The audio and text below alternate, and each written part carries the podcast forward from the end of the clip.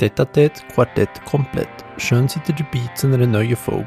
Der heutige Gast ist eine Psychologin. Sie hat ihre eigene Praxis in Solothurn und ist Co-Präsidentin der Föderation für Schweizer Psychologinnen und Psychologen. Feedback zu den Folgen ist immer sehr erwünscht. Aber jetzt an dieser Stelle geht's los mit der Ivik Adler. Viel Vergnügen. Im Moment stellt sich immer wieder die Frage, wie es vor allem eben den Jugendlichen geht während Corona ja, jetzt ihr seid ja wirklich am Brennpunkt vom Geschehen, wenn man dem so sagen Wie, wie sieht es wirklich aus mit den jungen Leuten und generell mit der Gesellschaft? Ja, das ist natürlich jetzt eine sehr große Frage. mit den jungen Leuten und der Gesellschaft. Äh, vielleicht, ich fange vielleicht mal bei den jungen Leuten an. Ähm, es, es hat ja so Phasen gewesen, wo sie, ja. wo, ich glaube, unsere ganze Gesellschaft hat auch ein bisschen Phasen, emotionale Phasen gehabt Während ähm, im ersten Moment sind ja alle so ein bisschen Schockstarre verharrt und haben vor allen Dingen sind schockiert über was jetzt da auf uns zukommt. Und ähm, kaum hat man das irgendwie ein Stück weit einordnen und verarbeiten können und man ja am Anfang auch nicht gewusst, für, wie ist das, für wen ist das gefährlich, wie gefährlich ist das, wie verläuft das jetzt? Und, und dann sind wir ja schon im Lockdown gesehen und dann den Lockdown, der erste, zu, verkraften. Das ist, schon dort hat es dann angefangen, dass es ganz unterschiedlich verarbeitet wurde ist und die Leute auch aufgrund ihrer unterschiedlichen Situation ganz unterschiedlichen Umgang gefunden haben und das besser oder schlechter damit zurecht gefunden haben. Und ähm, ich würde sagen, ja, also so am Anfang hat ja noch relativ viel Solidarität geherrscht und fand, dass das stimmt jetzt gemeinsam durch und das ist ja auch, es wird vielleicht eine kürzere Zeit sein, wo man das aushalten muss, aber dann ähm, ähm, kommt das gut. Mhm. Und ich würde sagen, dort ist es vielen Jungen noch okay gegangen. Sie haben das jetzt vielleicht nicht gerade so cool gefunden, jetzt äh, daheim bleiben zu müssen, die Schule gehen zu und so. Aber äh, irgendwie hat man sich versucht, so, das, ähm, damit zurechtzufinden. Viele sind ja sowieso viel ähm, ähm, online unterwegs und so. Und man hat das äh, für den ersten Moment natürlich ganz, ganz okay gefunden, mal ein bisschen daheim ziehen und so. Das hat aber dann relativ schnell sich geändert. Ja. Ich würde sagen, dort hat es auch schon die erste, also ich weiß, ich habe und habe noch eine andere Perspektive als meine berufliche, nämlich ich habe zwei Töchter mhm. äh, im Alter von 17 und 21 und äh, die eine, äh, da hat es in ihrer Klasse bereits die erste Klinik-Einweisung gegeben, weil sie, und die junge Frau hat damals so gesagt, ja, eigentlich ist jetzt bei mir die letzte Struktur weggefallen. Ist aus belastender äh, familiärer Situation gehabt und hat auch schon vorher psychische Probleme gehabt und das hat dann einfach gekippt und dann hat es jetzt, jetzt zu der Hospitalisation ist es dann gekommen. Und also dort haben wir schon gesehen, die, die wenig Ressourcen haben, Vorbelastungen haben, äh, Fragilität schon vorher sind, vulnerabel gesehen sind, die haben es dann einfach, da hat es schon ein paar Einbrüche gegeben. Dann ist ja glücklicherweise der Lockdown wieder ähm, aufgehoben worden und man hat so äh, voller Begeisterung sich in den Sommer früh gestürzt und, ähm, ähm, und hat gehofft, ja, jetzt endlich wieder raus und machen und tun. Und, aber eben mit natürlich auch in der Schweiz geblieben, man hat äh, sich nicht mehr gleich bewegt und eben, da, auch dort hat es so, äh, fast so ein bisschen so eine Spaltung in der Gesellschaft geht. Die eine, die äh, vorsichtig geblieben sind, die weiterhin versucht haben, möglichst wenig Kontakte zu haben und die anderen Dinge gefunden, jetzt endlich wird das Verpasste nachholen ja. und möglichst raus und hey, was da passiert ist.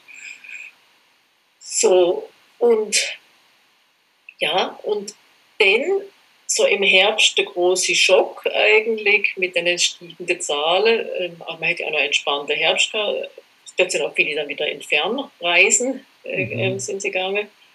Und dann eben der zweite, eben Hospitalisationswelle, die hat dann schon stark eingeschränkt, äh, geschenkt, insbesondere für die Leute, die halt wirklich ähm, ähm, jetzt gerade ein bisschen aufgearbeitet haben und schon so ist man ja, viele Menschen leiden ja schon so unter der Winterzeit und dann die, eben bevorstehende Unsicherheit und dann so wieder starke Einschränkungen Mitte im Winter dann. Das war für viele, viele Menschen dann, insbesondere die jungen Menschen, ja. war es wirklich zu viel. Und dort hätte es dann wie ein, also nochmal zu einer erneuten Reaktion, stärkeren Reaktion geführt. Und man muss wieder sagen, also die Situation in, in den Behandlern ähm, sieht so aus, alle Menschen, die mit Kindern und Jugendlichen und jungen Erwachsenen arbeiten, die sind völlig überlastet und man kann diese Andrang, diese Probleme gar nicht mehr bewältigen.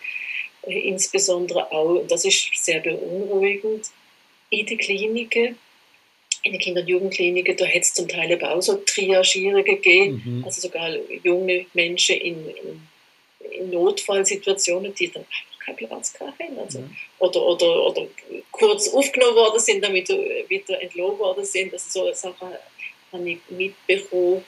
Und äh, ja, also die Versorgungsnot ist riesig. Wie, ist anhaltend. Ja. Wie, wie unterscheidet man da aus, aus psychologischer Sicht jetzt zwischen welchem Fall, dass man weiter, weiter behandelt? Auch das, also das kommt jetzt darauf an, welches Setting Sie äh, nehmen. Also in einer Klinik ist es klar, in einer Akutsituation, wenn es akute Suizidalität da ist und das so einschätzt, muss man aufnehmen. Ja. Das, das, ist, äh, das ist gefährlich, gerade. Ähm, es gibt auch die Gleichung, junge Menschen, bei denen kann das schnell sehr, sehr gefährlich werden. Ja. Sie haben aber grundsätzlich, weil einfach die Entwicklung noch nicht fertig ist, tendenziell eine gute Prognose. Also die Heftigkeit von einer Krise sagt nicht, nicht über den Verlauf aus. Das ja. ist das Schöne daran. Aber eben, akute Sozialität, dort muss man ähm, eigentlich aufnehmen und, und behandeln. Aber eben, wenn man dann keinen Platz hat, tut man natürlich andere, mhm. andere die dann vielleicht nicht ganz gerade so akut sind, aber trotzdem noch Behandlungsbedarf haben, dann früher entlohnt. Und das Problem ist dann auch wieder, wer macht denn die Nachbehandlung, wenn man nicht schon vorher in mhm. Behandlung war. Und auch eben in der niedergelassenen Praxis, in der Ambulatorien, katastrophal. Ja, jetzt fragen wir mich mit, mit was kommen denn die Leute zu euch? Also dass sie Kollegen nicht können sehen dass sie nicht Sport machen können, dass sie nicht an die Uni können. Was, was macht den Leuten am meisten zu arbeiten? Also eben, während mir so im Frühling war es primär so, war sehr, sehr viele neue Angsterkrankungen. Ähm, jetzt, jetzt so durch den Winter durch hat es so sehr viele so depressive Verläufe gegeben. Mhm. Oder so innere Anspannung, ähm, äh, die, wo sie nicht loswerden, Schlafstörungen, Angst, ähm, äh, Essstörungen haben zugenommen. Ähm, ja, es fängt damit an, dass sie einfach so, äh, so sich perspektivenlos gefühlt haben, antriebslos, sich zu nichts mehr aufraffen können, nicht mehr, nicht mehr gewusst haben, was, wie, wie ihr Leben weitergeht. Mhm. Das sind so typische Symptome. Ein Beispiel zum Beispiel ein junger ähm, Student, der aber ein leidenschaftlicher Musiker ist und ja. eine Band hat äh, und, ähm, und wo, wo gerade so Anfang Jahr wahnsinnig, wahnsinnig gelaufen ist und auch ein Tourneeplan war 2020, der hat natürlich nichts mehr gehabt. Oder? Ja. Und, und sein Nebenjob hat auch noch verloren, weil es in einer Bar war. Der ist komplett, der war vorher völlig gesund, komplett depressiv eingebrochen. Der hat, der hat dann auch sein Studium geschmissen also so ist eigentlich noch, da sind vielleicht dann schon auch noch alte Geschichten aufgekommen, wo, wo, ihn, wo ihn dann auch noch beschäftigt ja. haben, aber, aber grundsätzlich einfach so, äh, da wo man so, so, so einen Lebensentwurf hat, ähm, auf einmal ist es nicht mehr gegangen und ähm, das hat dann zu einer ganz, ganz großen Verzweiflung geführt. Es ist immer noch ein bisschen das Abwägen zwischen den Massnahmen, die wir haben, die auch dazu, jetzt vulnerable, also dienen ja dazu, vulnerable Gruppen zu schützen. Jetzt, wie ihr es vorher schon angetönt habt, die Jungen leiden extrem darunter. Ja, wie, wie kann vermieden werden, dass man da nicht wie eine verlorene Generation auf das Mal hat? Also, Sie sprechen so das Dilemma an, ja. dass alles, was so fürs, zur Eindämmung vom Virus geschehen, sehr, sehr wichtig und notwendig ja. ist, ähm, zum Teil für psychische Gesundheit ähm, beeinträchtigend ist und ein Risiko dort ist. Und tatsächlich muss man sehr, sehr gut schauen. Ähm, äh, und ich glaube, das hat auch der Bundesrat erkannt. Auch erstens mal, weil er jetzt die Situation der Jugendlichen jetzt schon, glaube so im Februar, März mal betont hat, dass man da jetzt wirklich schauen muss und auch Maßnahmen auch schon dort gelockert hat. Und andererseits jetzt mit den letzten Öffnungsschritten, ich glaube, das ist erkannt worden, dass, dass das auch wichtig ist, dass das auch gefährlich sein kann und dass das auch, ähm, äh, ja, dass psychische Gesundheit und Entwicklung von Kindern und Jugendlichen äh, eine riesige ähm, Gefahr bedeutet, wenn man, wenn man lang oder die falschen Maßnahmen sie zu fest ähm, ähm, dort äh, einem Risiko äh, aussetzt, mhm. wo, sie, wo ihre Entwicklung wieder gefährdet ist. Man weiß ja, ähm, 75 Prozent aller psychischen Erkrankungen ähm, beginnen im, ähm, im vor 25. Mhm. Das heißt also, ähm, ja, also dort will ich achtsam sein und theoretisch müsste man eben dann, wenn, wenn ein Symptom ist, lieber früh behandeln mhm. und, und früh das auch wieder auffangen können. Aber natürlich ist das Beste auch, dass man, dass man wirklich schaut, dass, dass die Kinder und Jugendlichen ihre wichtigen Entwicklungsbedürfnisse ähm, wirklich, ähm, dass, dass man die nicht zu sehr einschränkt. Also ich persönlich, das, da, da stand ja völlig dazu, das mag nicht immer konform sein, aber ich, ich bin komplett gegen Schulschließungen. Ja. Ich, bin, ich sehe auch Universitäten, die komplette Schließung und Online-Verlagerung von der Universitäten bin ich nicht Fan davon, weil äh, ich meine, es ist wichtig, dass auch der, Beziehungsaspekt zu den Dozenten, zu, der, zu dem Unibetrieb, zu den Kommilitonen, Menschenskinder, das, äh, klar kann man Wissen auch online vermieten. Und ich finde es auch gut, wenn man jetzt da die Flexibilität auch entdeckt hat, dass man nicht alles äh, äh vor Ort machen muss, super.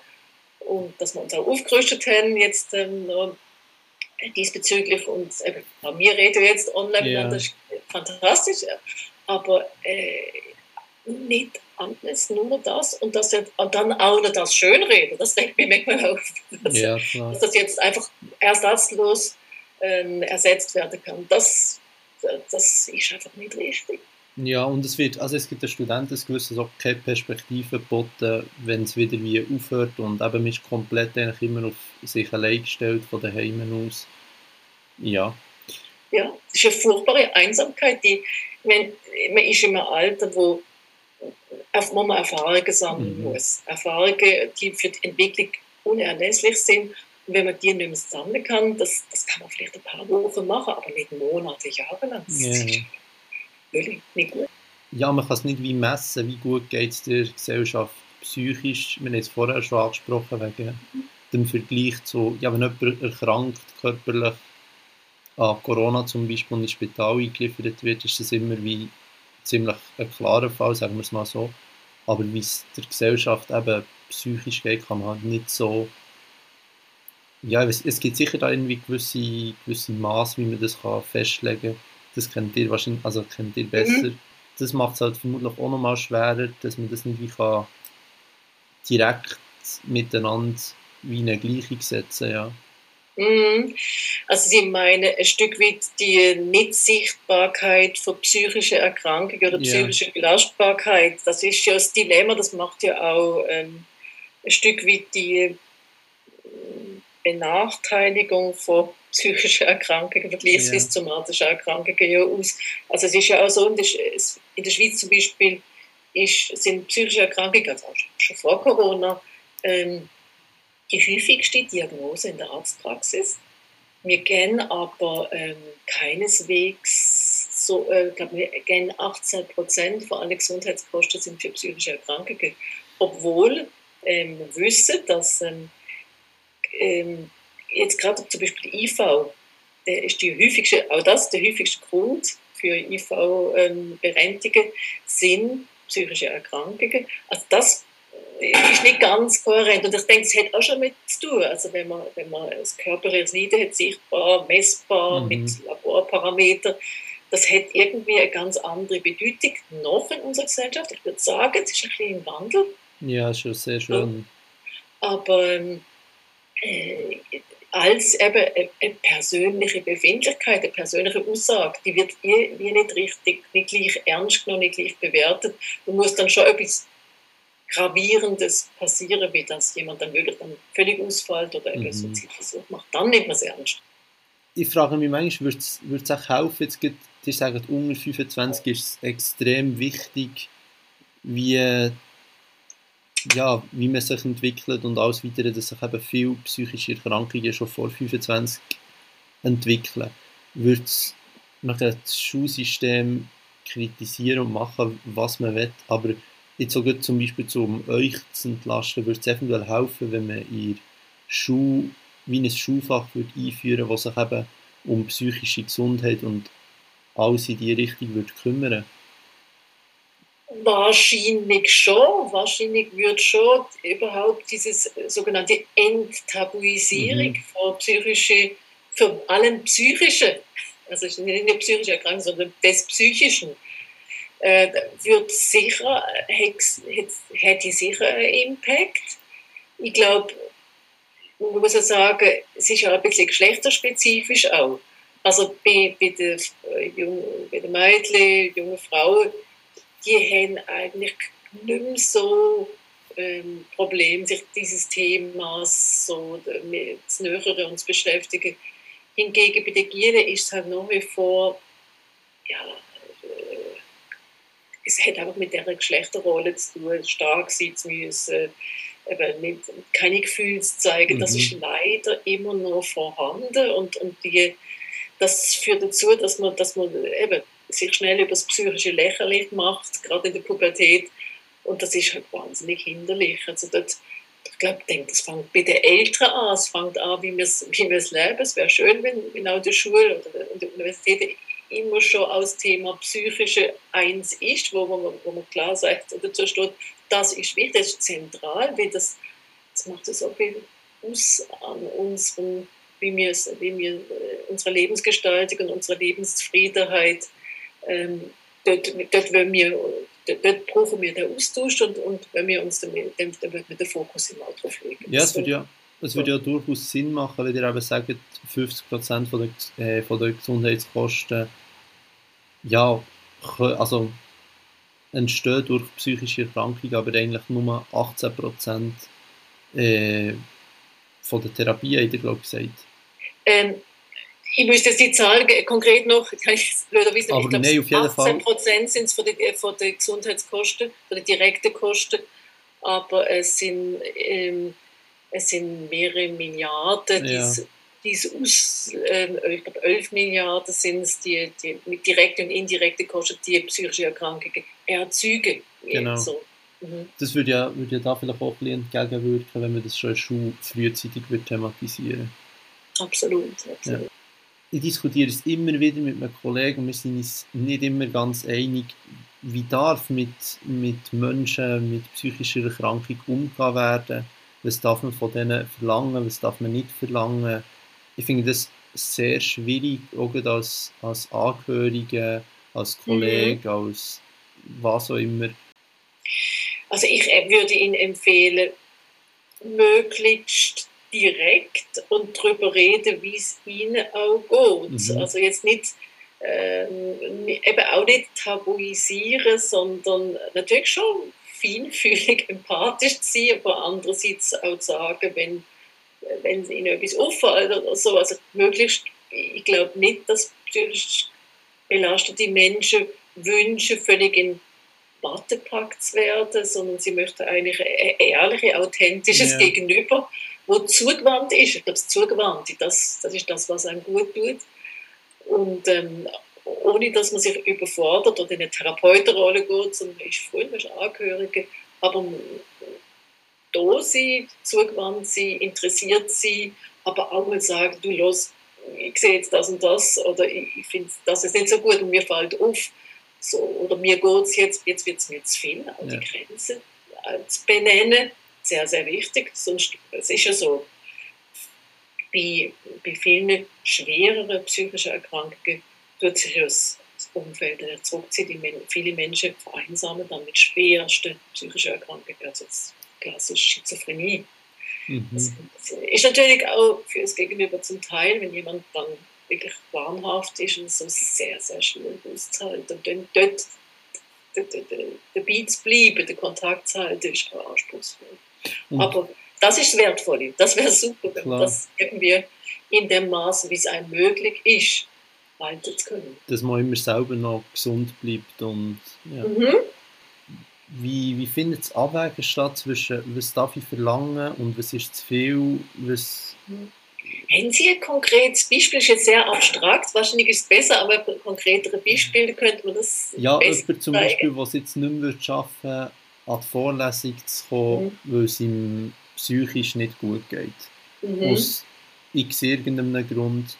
Und mhm. jetzt, äh, inwiefern darf man noch verlangen, dass er das noch auf die Reihe bekommt und inwiefern darf, sollte man Verständnis dafür haben? Dass mhm. also grundsätzlich ist mitziehen und, und sagen, hey, komm jetzt einfach mit, das ist wichtig mhm. und äh, das, du wirst noch viel größere Probleme haben, wenn du jetzt nicht kommst. Ich meine, auch äh, ist schon gut, oder? Aber dann äh, will auch eine Depressionsbehandlung zum Beispiel, und wenn das nicht schaffen, nicht, nicht möglich und Teil von depressiven Geschehen, bedeutet immer wieder auch, auch für Therapeuten, Therapie, ähm, aktivieren.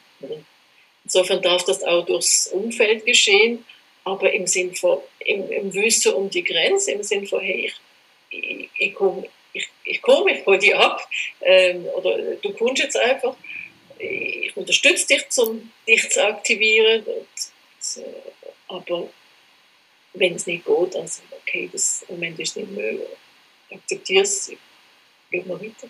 Ja. Auch die Grenze zu akzeptieren und dann sagen, aber du, schau, hol dir unbedingt Hilfe. Einfach nur mal daheim sein und nichts machen, das bringt nichts. Ja. Und mit dem Helfen finde ich es auch immer ähnlich schwierig wie wie hilft man am besten? Ihr habt gesagt, eben, reden sicher, mit, mitnehmen zu den unterschiedlichsten Aktivitäten. Mhm. Aber gibt es noch, irgendwie ist es teilweise halt auch, man verzweifelt fast ein daran, weil man nicht weiß, ja, man würde gerne mehr helfen, aber es geht irgendwie nicht. Gibt es da noch irgendwie, ja, eine Möglichkeit oder was auch immer? Also ich glaube, wir ein Stück weit dranbleiben auf die Länge ist wichtiger als jetzt die, die schnelle Ergebnis. Mhm. Also irgendwie sagen, hey, ich bin für dich da, grundsätzlich, ich, aber ich habe Grenzen und jetzt im Moment weiß ich auch gerade nicht weiter. Und jetzt, jetzt muss ich halt auch ein Stück weit etwas für mich machen und auch und, ähm, aber wir schauen morgen weiter oder ich, ich rufe dich wieder an und das dann wirklich zu machen, ist sicher sinnvoller, als sich völlig zu verausgaben und, und sich, auf, sich ähm, aufzuopfern und dann selber belastet zu werden und dann nicht es mögen und dann halt sich zu, dann bricht es ab. Das, also lieber weniger ist mehr dafür, aber für gute Art im Sinne von, hey, äh, sollten wir auch Grenzen bewahren, weil sie können ja nicht das Problem von, von anderen Menschen jetzt. Sie können niemanden retten. Ja, klar. selber retten. Sie können Wege aufzeigen, sie können begleiten, aber mir geht nicht. Ja, das Gewisse ist in dem Fall halt einfach eben das akzeptieren, man kann nicht alle retten, blöd gesagt. Mm, das ist so. Ja, es war traurig, aber ja.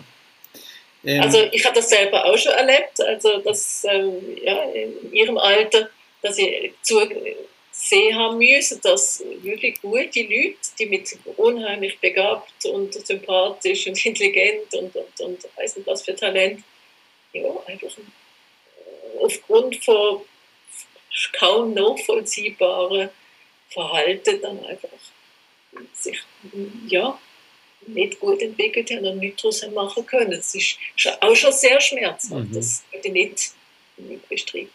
Und das Gewissen ist einfach zu sich selber halt schauen, schauen, dass es einem auch weiterhin gut geht und das akzeptieren. Bedingt, ja. ja. Es baut ein bisschen auf, auf die Thematik von vorher auch auf. Ist mhm. psychische Gesundheit, kann man das immer nur sagen, jetzt ist es, dir sagen es vorher eben, einer ist super im Studium, freundlich aufgestellt und was auch immer gewesen und öfters mal gar nicht mehr. Kann man das ist es, ist es mehr ein Geschenk, dass man das hat oder nicht, die, die psychische Widerstandsfähigkeit, oder kann man daran arbeiten?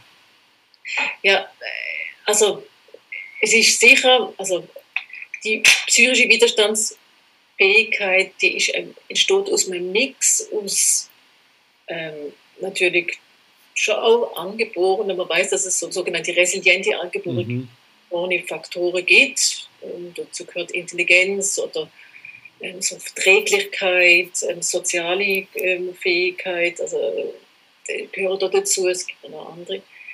Ähm, dann aber sind sicher die Entwicklungsbedingungen, gell, spielen eine riesige Rolle, wie, wir uns, wie unsere psychische Widerstandsfähigkeit sich äh, entwickelt. Also Herkunftsfamilie, mhm. Schulerfahrungen, Krankheiten somatischer Art möglicherweise. Traumata spielen eine Rolle, wo es wo dann psychische Widerstandsfähigkeit schwächen kann.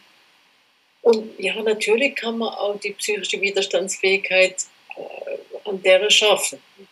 Einerseits natürlich durch Therapie, es gibt sicher auch präventive Möglichkeiten, einfach, ähm, ja, mit einer guten Art sich selber, sich selber immer sich, sich selber zuwenden, sich gut, sich unterstützen, wie eine gute Mutter, wie ein guter Vater, mhm. für sich sorgen, schauen, dass man eben nicht verkehrt und sich jetzt vernachlässigt.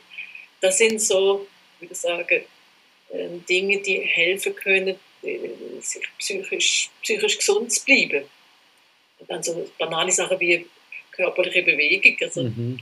Bewegung ist offenbar auch ein großer Risikofaktor. Aber wie ihr eigentlich sagen, der grosse Teil ist eigentlich schon, kann man sagen, ein gewisses ein, ein Geschenk, das man nicht gross können beeinflussen wie ihm das durch die Eltern ist mitgegeben wurde, was man erlebt hat in der Vergangenheit, gerade als Kind, eben bis 25, wie vorher gesagt. Ja. Ja, also ich, ich glaube schon, dass Entwicklungsfaktoren dort äußere und eben genetische eine große Rolle spielen. Aber eben, was, dann, was man dann daraus macht, hat natürlich schon auch einen großen Einfluss. Und das weiß man übrigens, vielleicht noch bezüglich dieser Resilienz, mhm. das, ähm, ist das ein wichtiger Faktor. Wenn, auch in belastenden Situationen, wenn es Ersatzbezugspersonen gibt, immer belast, bei belastenden Kindern, ähm, die wie so eine wichtige Rolle, eine wichtige tragende Rolle übernehmen können, dass das zum Teil auch schwierigste Verhältnis verbessern kann, also für die, für die persönliche Entwicklung und psychisch gesund halten können. Also selbst das ist ein, offenbar ein großer Einflussfaktor. Und so, das können natürlich auch gute Freunde sein. Also jetzt sind wir wieder bei dem Thema von vorher. Ja. Hm. Ja, ja, das ist eben auch immer das Thema, das mich irgendwie beschäftigt. Eben, es ist immer ein bisschen, es hängt auch mit dem Thema von vorher zusammen, was man kann verlangen kann, was, was kann man nicht verlangen wie sehr ist es eben, kann es die Person gar nicht beeinflussen, dass sie die Erkrankung wieder lebt oder wie sehr kann sie es durch, äh, mhm. kann sie es beeinflussen und ja, das ist irgendwie immer noch recht schwierig. Da das richtige Maß zu finden, genau, das, ja. das ist so.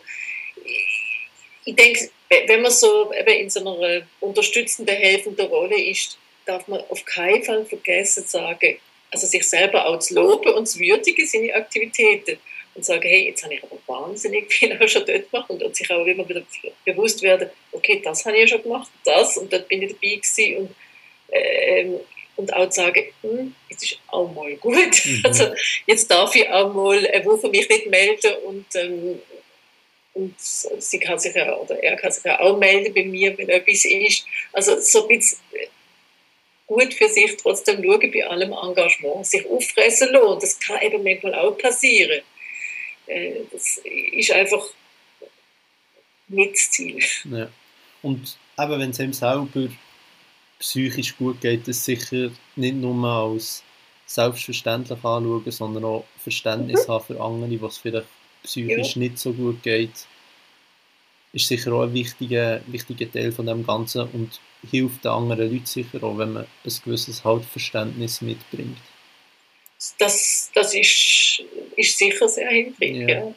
Und, aber auch, auch, auch das zu sagen, vielleicht auch manchmal zu schauen, was, was hilft mir jetzt, was hat mir jetzt geholfen, das so gut zu verkraften oder mhm. das so gut zu verarbeiten und das auch wieder mitzunehmen. Also, also aus dem auch wenn, zu lernen. Ja. ja, es ist halt, wenn man sich auch fragt, was hat mir wiederum so geholfen, aber dann ist eigentlich der Grund dafür, je nachdem, warum es einem psychisch so gut geht, dass man vielleicht eine, eine gute Kindheit hatte oder was auch immer, das ist halt wie schwierig, das kann man jemandem, der genau das gefällt hat, dann nicht sagen. Nein. Ja. Richtig. Das ist auch etwas, was zum Teil auch Klienten sagen. Man kann Äpfel mit Bieren nicht vergleichen. Mhm. Also, äh, sie vergleichen, äh, denke Menschen, die psychisch belastet sind, sagen ja manchmal, wieso fällt es jetzt dem so einfach und wieso der, der ist so viel der ist besser unterwegs und äh, sage ich immer Vorsicht, aber äh, sie wissen ja nicht, möglicherweise hat die ganze Belastung, die sie erfahren haben, oder die Einbrüche oder das und das, äh, hat er da gar nicht erlebt. Er kommt aus einer ganz anderen Familie und so. Ja. Vorsicht, ähm, vergleichen Sie sich bitte mit Ihrem eigenen Weg. Und Sie haben sich aus schwierigsten Situationen eigentlich sehr, sehr gut gemetzelt. Yeah. Und äh, bitte anerkennen Sie das an, würdigen Sie das. Das macht viel mehr Sinn, als, als jetzt äh, zwei völlig unterschiedliche Ausgangslagen zu vergleichen. Ja. Da kommt aber gut der Punkt, nicht von anderen oder von sich auf andere, andere schließen und von anderen verlangen, sie haben wie das Gleiche mm. zu leisten oder was auch immer, nur weil so. man selber nicht die psychischen Probleme hat. Das ist übrigens etwas, wo, glaube ich, junge Menschen im Moment sowieso sehr, sehr stark blockt. Also mhm. insgesamt, in der, in, insbesondere so in der Instagram-Welt oder jetzt gerade zum Beispiel bei Frauen, aber bei jungen Männern fängt es ja auch schon gewaltig an. Irgendwelche Idealbilder, die, die, die, die vorgelebt werden, vielleicht Photoshop werden oder äh, und dann das Gefühl habe, ich muss, also ich bin nur gut, wenn ich so aussehe wie die. Yeah oder, oder, oder so das und das mache wie die, dabei ist ja vielleicht alles nochmal fake. Also, und ähm, die sich dann wahnsinnig zermartern und, ähm, und dann Essstörungen, Sportsucht und das hat sich entwickeln. Ja. Es ist ja oft auch gut, also man findet, das, was ihr ansprechen, man findet immer irgendjemand, der weiter springt, äh, weiter wirft, was auch immer. Ich glaube, dann nimmt es Vergleichen wie gar nie irgendwie ein Handy. Genau, also Entwicklung ist ja auch, sich mit sich, mit seinem So-Sein, sich arrangieren und mhm. das okay finden. Ich sage manchmal so einen schrecklichen Satz wie, sich mit der eigenen Mittelmäßigkeit anfreunden. Das ist, yeah. das ist für manche viele Leute ganz, ganz schrecklich, ähm, weil das Gefühl man muss hervorragend, besonders in dem oder das sein. Aber es geht ja, also man muss gut genug sein, also okay sein. Ich finde, ich mache es eigentlich gar nicht schlecht oder ich bin eigentlich ganz gut unterwegs. Da ist schon so viel Terrain gewonnen und man fühlt sich so viel wohler, als wenn man einem Ideal nachrennt, wo wirklich nicht erreichbar ist. Ähm, ja. Das heißt nicht, dass man nicht Ziele haben soll und, und, und hart dafür schaffen soll, das meine ich nicht, aber einfach ein Stück weit aus ja, sich schätzen, wie man ist. Ja, ja vor allem, ich weiß auch nie, wo, wo ja, was, was sind Leute auf, auf diesem Weg irgendwie, denn wenn sie mit dem angefangen haben, oder wenn es ihnen dann eben schlechter geht zum Beispiel, wenn kommt irgendwie der Punkt, wo es nochmal schlimmer wird und man sich dann eben aus dem, was ihr sagt, aus dem ewigen Vergleichen mit jemandem, mhm. das ist ja eben heutzutage, das bringt Social Media mit sich, dass man sich mit, eigentlich mit der ganzen Welt kann vergleichen kann. Ja. Und man sieht auch dort, wie ihr vorher gesagt habt, nicht das komplette Spektrum, sondern einfach immer nur einen gewissen Ausschnitt. Und das ist schon oftmals. Es geht ja darum, auch sich darzustellen. Das darf man nicht mit der realen Welt ähm, vergleichen. Ja. äh, denken, das sei jetzt so. Oder? Ja. Mhm. Und wie, wie kommt der Punkt nachher? Teilweise kann man ja nicht sagen, man merkt es effektiv, wenn, wenn sich jemand zum Beispiel etwas antut, sich umbringt, was auch immer wenn, wenn kommt der Punkt, wo man sich wirklich muss Sorgen machen muss, wenn die Entwicklung so weit fortgeschritten ist, kann man das merken, kann man das nicht merken? Ich muss jetzt sagen, zum Teil. Ja. Also viele Menschen machen ja schon Andeutungen. Also sagen, hey, ich weiß jetzt, äh, dann bin ich halt irgendwann da oder ich weiß, also es könnte ja manchmal versteckt oder mehr oder weniger versteckt. Dort darf man dann schon nachfragen und sagen, ja, du, ist das so, denkst du über das nach? Und dann, wenn dann dem so ist, dann, dann würde ich auch entsprechend Hilfe holen. Also jemand, der zum Beispiel jetzt wirklich eine akute Suizid, Suiziddrohung macht, da kann man natürlich auch, ist egal um welche Nacht, äh, der Tageszeit, wenn sie das Gefühl haben, jetzt, mir ist nicht mehr wohl, ich mach mir, jetzt, jetzt kriege ich Angst. Und er sagt das nicht sowieso zweimal am Tag. Also das, ist, das ist natürlich das andere Problem. Es gibt ja Menschen, die, die, die, die sagen sehr, sehr viel das und dann nimmt man es nicht mehr so ernst und mhm. verpasst dann vielleicht einen Moment, wo es ernst ist. Aber jetzt mal Menschen, die das vorher nie gesagt haben, wo sie finden, oh, oh, oh, oh, jetzt, ich mir schlimm um, ich, ich, dann würde ich vor Ort gehen oder eben äh, auch äh, Notfallpsychiater, Psychiaterin, dann äh, anrufen und kontaktieren. Oder eben die Eltern oder was auch immer. Ja. Also man muss es ein bisschen, dann, wenn man, oder dann, wenn einem einfach nicht mehr wohl ist, wenn man das Gefühl oh, jetzt, jetzt wird es gefährlich, das würde ich ernst nehmen.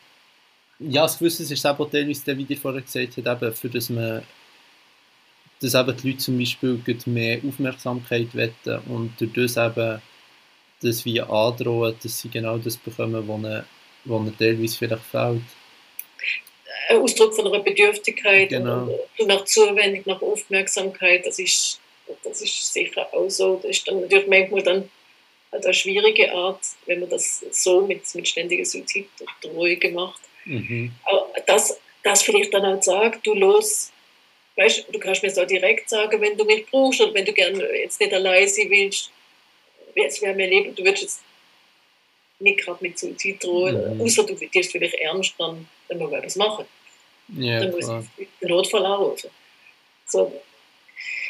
Etwas anderes, eine andere Situation, eben wenn jemand dann völlig auf die Tauchstation geht, das Gefühl, der liegt nur noch im Bett, der kommt gar nicht mehr auf, das sind auch wird, wenn man es auch mulmig, mulmig da ist einfach dringend die Behandlungsbedürftigkeit, ja. dass wenn jemand nur noch schläft und im Bett ist.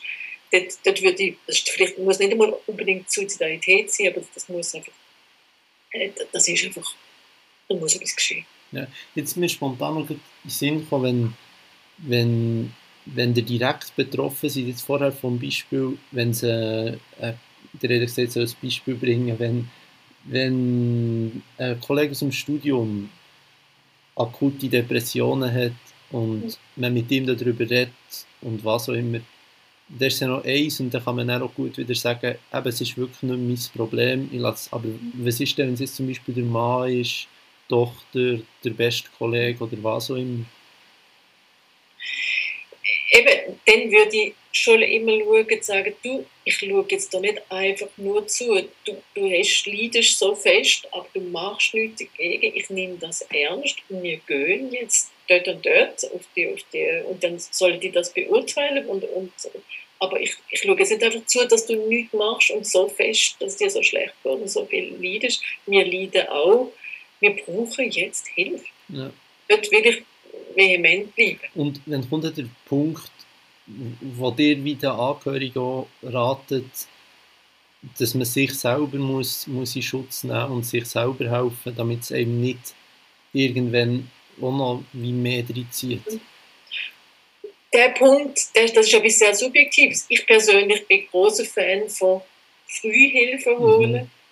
Das, das manchmal nennt sogar nur ein, zwei Gespräche mit einer Fachperson, wo einem wir helfen, die Dinge wieder zu ordnen und, und vielleicht ein bisschen äh, äh, Auslegeordnung zu machen und das Ganze ein bisschen, ja, wo man steht, zu klären, als eben dann äh, in ein Strudel reinkommen, wo dann, wo, wo, man das, wo dann wirklich die eigene psychische Befindlichkeit schwer leidet und man selber eine Problematik hat. Frühhilfe suchen, äh, sobald man das Gefühl hat, jetzt komme ich nicht mehr, jetzt, jetzt habe ich eine Frage, jetzt, komm, jetzt bin ich belastet. Mhm. Und das übrigens, würde ich jetzt sagen, der Kostenaspekt. Also das kostet dann weniger, als wenn man dann mal wirklich schlecht zu zeigen ist und dann eine intensivere Behandlung oder gar äh, Klinikaufenthalt braucht. Ja. Und noch ein Punkt von vorher, es ist sicher auch bei, man darf nicht, eben mit dem Vergleich auf Instagram, man darf nicht von allen immer verlangen, dass sie das Gleiche sollen leisten wie mhm. jemand anderes, was sicher auch bei psychischen Erkrankungen wichtig ist. Es kann vermutlich einfach nicht allen psychisch gleich gut gehen. Und ich habe das Gefühl, wenn man das akzeptiert, was ihr vorher habt gesagt dass es, äh, ja, dass es ein gewisses halt, ein gewisses halt wirklich äh, eine Gegebenheit ist, die man nicht kann beeinflussen kann, das hilft mhm. sicher auch schon sehr. Mhm. Ja, wir kommen langsam zum Ende. Jetzt, ich habe mir das vorher auch wieder überlegt, was, was, kann man, was kann man, es gibt auch nicht wie ein Patentrezept für psychische Gesundheit, aber was kann man immer wieder machen oder wie kann man seine eigene psychische Gesundheit einigermaßen gewährleisten? Gibt es da Tipps oder Ritual oder ähnliche Sachen? Eben, ähm, Sie meinen jetzt so das tägliche Gesundheitsverhalten für psychische Gesundheit. Also ich glaube, mal eine wichtige, wichtige Leitidee ist, so sich und seine Gefühle auch ernst nehmen mhm. und seine Bedürfnisse.